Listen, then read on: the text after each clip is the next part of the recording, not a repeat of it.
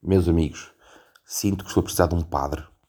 Estou a precisar urgentemente de um exorcismo. Até fico feliz, se é que existe algum grau de felicidade nisto, mas eu sou aquele gajo que encontra sempre o copo meio cheio, não é?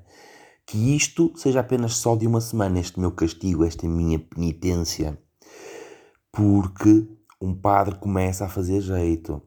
Porque é um padre? Porque são os padres que se encarregam dos exorcismos e eu estou a precisar de um exorcismo para começar a tirar esta pandorca que se está a apoderar de mim.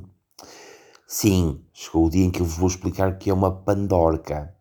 Mas não só vos vou explicar o que é uma pandorca, como ainda vos vou enriquecer o vocabulário de vocês ficarem a saber o que é uma pandorca e saberem também que a pandorca pode também ser chamada de zubaida. Pois, este vocabulário riquíssimo sai, como não poderia deixar de ser, da cabeça do magnânimo Camilo. Quem é o Camilo? É o meu pai. Então, vou tentar explicar-vos de forma simples o que é uma pandorca ou uma zubaida. Uma pandorca é aquela fulana que vive no bairro, ou pelo menos antes vivia no bairro, quando eu vivia no bairro, agora pelo que eu percebo pode vir em qualquer lugar. E que não tem qualquer gosto pelo seu aspecto visual, além de ser uma desempregada atualmente, na maior parte dos casos, por opção. Então, como é que vocês conseguem identificar uma pandorca? Extremamente simples.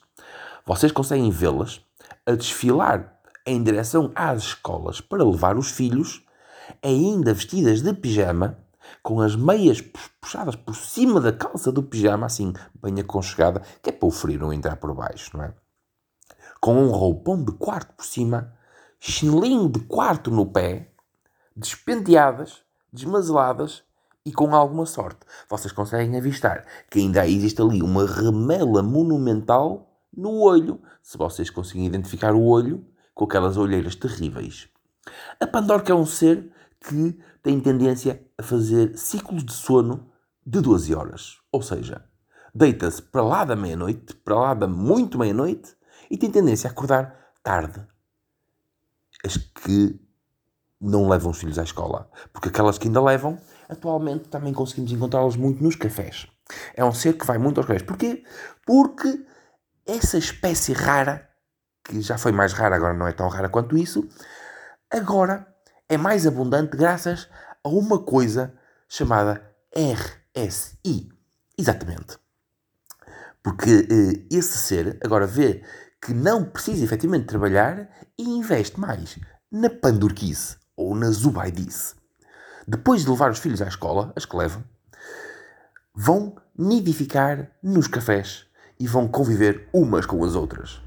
Então, durante a semana, enquanto o povo comum trabalha, é extremamente comum nos uh, cafés em redor dos bairros, nós vemos bandos e bandos de pandorcas a conviver alegremente com ramelas nos olhos.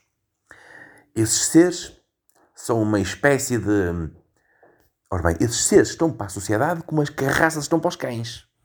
Basicamente é isso. Quem é que gosta de carraças? Ninguém. Porquê? Porque elas estão ali nos cãezinhos, coitadinhos dos cãezinhos, são seus fofinhos, a chupar-lhes o sangue ali por trás das orelhas, não é? Ali a chupar. E depois as carraças são seres bonitos. Não, são coisas asquerosas. Basicamente como as pandorgas e como as zubaidas, não é? Ali todas despenteadas, todas desmazeladas. Nunca vi uma pandorca, por exemplo, com uma camisinha de cetim, a pesar 55 kg arranjadinha com, com um batonzinho no, nos lábios, um, um, um bye-bye panda nos olhos e assim umas coisas desse, desse género, não é?